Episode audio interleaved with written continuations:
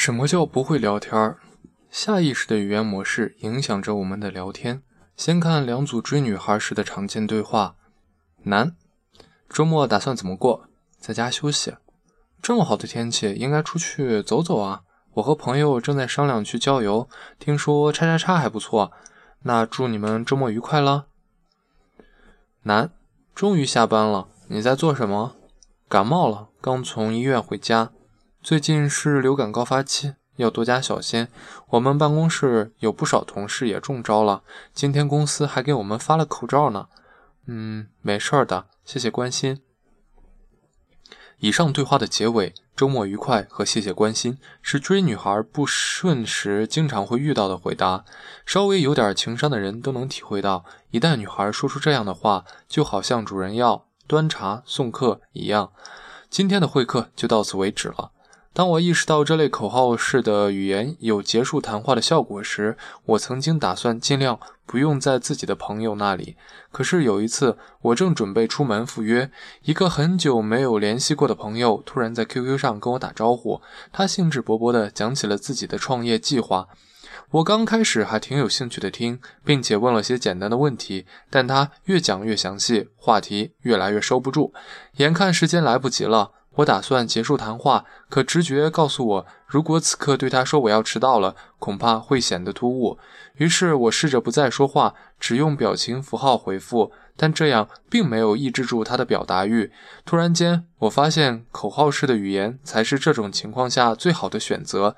于是我在他讲完一段宏伟蓝图的谈蓝图时，其实插入一句：“那祝你成功了。”朋友的情商倒也不低。他立马回答：“嗯，但愿如此。有空再详聊吧。”于是，我这样终于下了线。这次经历让我有一个发现，那就是在交谈的时候，愿意聊天的人总是喜欢把话题说得具体，而不想聊天的人则更顺着话题的方向直接概出概括出结论。言下之意是，我已经知道了。你不用再多说了。在约会学里，我们把概括化的语言模式称之为上堆，把具体化的语言模式称之为下切。上堆就像对话中升起一个防护罩，拉开了你和对方之间的距离；而下切则能够传达出更友好、更信任的态度。需要强调的是，上堆并不一定是因为不愿意交流。比如宅男方面对自己的女神，内心虽然有很多想聊，但由于过分紧张。说出的话经常却是上堆的，结果导致交流冰冷生硬。所以更准确的说，上堆的原因应该是内心的不安全感。例子：男，你下班后喜欢做什么？女，最近在学瑜伽。男，哦，瑜伽很好。评价式总结的上堆。男，今天一起吃饭吗？女，要加班。男，哦，那改天再约。解决问题式的上堆。反之，人们在干安全感高的时候，表达往往是下切的。比如，有些阅历丰富的女孩，即使面对自己不喜欢的男人，她们也能从容不迫、游刃有余地应付。如果仔细分析他们的语言模式，就会发现关键时刻他们说话都带下切。例子：男，周末打算怎么过？女，在家休息。男，这么好的天气，应该出门啊。我和朋友正在商量去郊游，听说叉叉叉挺不错。女太羡慕了，下切感受，可惜我还要收拾屋子。下切原因，祝你们周末愉快了。那么，为什么人在安全感低的时候，语言模式会上堆，而在安全感高的时候，语言模式就会下切呢？因为上堆属于男性思维的一种，下切属于女性思维的一种。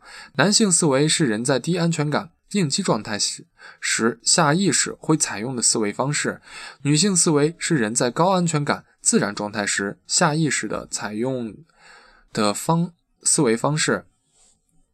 之所以把应激状态时的思维方式叫做男性思维，是因为男人的生活多处于这种状态；之所以把自然状态的思维方式叫做女性思维，是因为女生。女人的生活多处于这种状态，但是当女人处于应激状态的时候，她也会使用男性思维。职场上咄咄逼人的女人，当男人处于自然状态的时候，他也会使用女性思维。酒桌上喋喋不休的男人，所谓应激状态，通常都有一个明确目标，或是进攻，或是防御，或是获取，或是逃避。为了有效地完成任务，我们只关心跟目标相关的事物，尽量寻找他们之间的因果关系。我们需要经常预测未来的走向，即使关注过去，也是为了探寻动机，以便进行推理。面对一个现象，我们会马上抽象出它与目标相关的特质，设想它的各种可能性，并且让自己做出相应选择。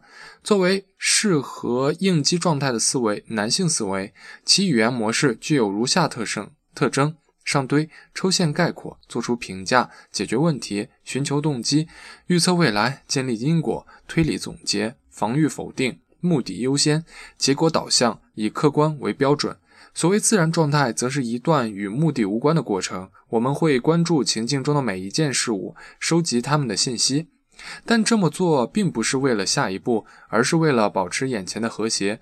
面对一个现象，我们会了解它的细节，以便把握它与整体环境的关系。我们也会关注过去，但那只是为了从以往的经验中获得参照，来确认当下的状态。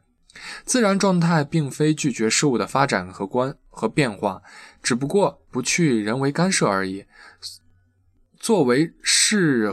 和自然状态的女性思维，其语言模式具有如下特性：下切具体细节，表达感受，描述问题，关注过去，对照眼前，罗列现象，就事论事，开放肯定，忘却目的，活在当下，以自我为标准。同样一个情境，由于对于有些人可能属于应激状态，对于另一些人却可能。属于自然状态，这取决于当事者的生活性经验和性格个性。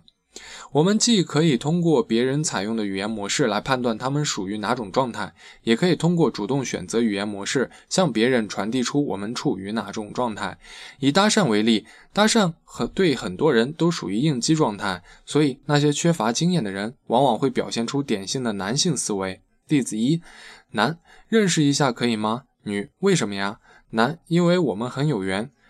概括抽象的男性思维，因为你很有特，因为你很特别。做出评价的男性思维。例子二：男，留个电话可以吗？女，这样感觉好唐突。男人不都是从不认识到认识的吗？防御否定的男性思维。例子三：男，你在等人吗？女，我在等我男朋友。男，那咱们可以做个普通朋友吗？解决问题的男性思维。例子四。男，我想认识你。女，可以啊。男，那留个电话吧。目的优先的男性思维。接下来，再看看有经验的人在搭讪时是如何使用女性思维来传递安全感的。例子一：男，认识一下可以吗？女，为什么呀？男，刚才在电梯旁边看见你，突然觉得如果不过来跟你说句话，今天我一定会很后悔的。具体细节的女性思维。例子二：男，留个电话可以吗？女，这样感觉好唐突。男。我也觉得有点唐突，但实在很想认识你，找不到其他办法了。表达感受的女性思维。例子三：男，你在等人吗？女，我在等我男朋友。男，你男朋友真有福气，能让女朋友等着。就事论事的女性思维。例子四：男，我想认识你。女，可以啊。男，我今天恰好路过这里买些东西，你也是专门过来逛街的吗？活在当下的女性思维。多数人在交谈时都是通过下意识选择语言模式，并且很容易受到自己情绪的左右。比如，一个单相思男士讲述他的失败邀约，如果只是陈述事实，事实就是他发出邀请后，女生拒绝了，那么会很容易得出人家不喜欢他的结论。因此，为了回避这个倒霉的认知，负面逃避负面的情绪，他会使用因果关系的男性思维语言模式。他会这样说。因为上周我约他的时候，他说看看这周没有时间，所以我昨天约他下班后一起吃饭，但他心情好像不太好，所以最后我只好放弃了。因果关系的语言看似增加了行为的合理性，但可惜当事者只在那些符合自己意愿意的事实之间去建立联系。人经常就是这样自己骗自己的。应激状态与自然状态既是我们应对外界的姿态。同时也决定着我们的心理状态。所以，语言模式与心理状态也有着一定的相关性。拿缺乏经验的说谎者来说，比如被妻子盘问出出轨的丈夫，掩盖真相的目的，再加上紧张的心态，会让他们的语言模式呈现出明显的男性思维。妻子，昨晚干什么去了？丈夫，跟个朋友吃饭。概象抽象概念的男性思维，如果是女性思维表达，会把那个朋友的信息讲得具体一些。我跟我们部门的叉叉叉一起吃饭了。妻子，真的吗？丈夫，骗你，我天打五雷轰。转到未来的男性思维，如果是女性表达方式，会回到过去。真的呀，我们昨晚在 Y Y Y 吃的。妻子还敢撒谎？昨晚我就在 Y Y Y，根本没看到你。男丈夫，你竟然这么不相信？不信任我，探求动机，否定防御的男性思维。如果是女性思维表达，会进一步针对客观事实进行解释。亲爱的，Y Y Y 今最近新开了分店，分店，你去的是哪家呢？需要强调的是，一个被冤枉的好人，由于极度紧张，也会导致男性思维；而一个有经验的说谎者，因为训练有素，却可能会使用女性思维。所以，我们并不能单凭。语言模式就去判断真伪，语言模式只是我们了解说话者心理状态的一个途径。个人应对公关危机，同样可以看到语言模式跟心理状态的关系。比如当年韩寒被质疑代笔，在事件爆发的初期，赛车手是这样男性思维的：韩没有作家可以自证，上堆的男性思维。韩如果代笔，我看不到孩子长大。因果关系加未来时，韩他们就是想搞臭我。动机论，事后韩寒自己也承认，承认当时的表的表现太冲动了。男性思维的应对方式给他带来了更多的麻烦。不仅名人如此，网民骂架的语言模式经常也有同样套路。这个傻叉做出评价的男性思维，有本事你去如何如何。因果关系加未来时，完整句式。如果你对。那么你应该如何如何？妹妹句式，如果我错，那么我将如何如何？但由于这里描述的是未来，一般是不会发生的，所以我没错，你不对。一看就是为了炒作，动机论。如果一个人在网上经常这样发言，那么同样会泄露他的生活，可能比较缺乏安全感。社会学有一派认为，群体心理也具有女性思维特征。应对公众就像对待女人，你要看那些老练的政客，个个都是下棋高手。好莱坞电影经常让总统冒着生命危险去救条小狗。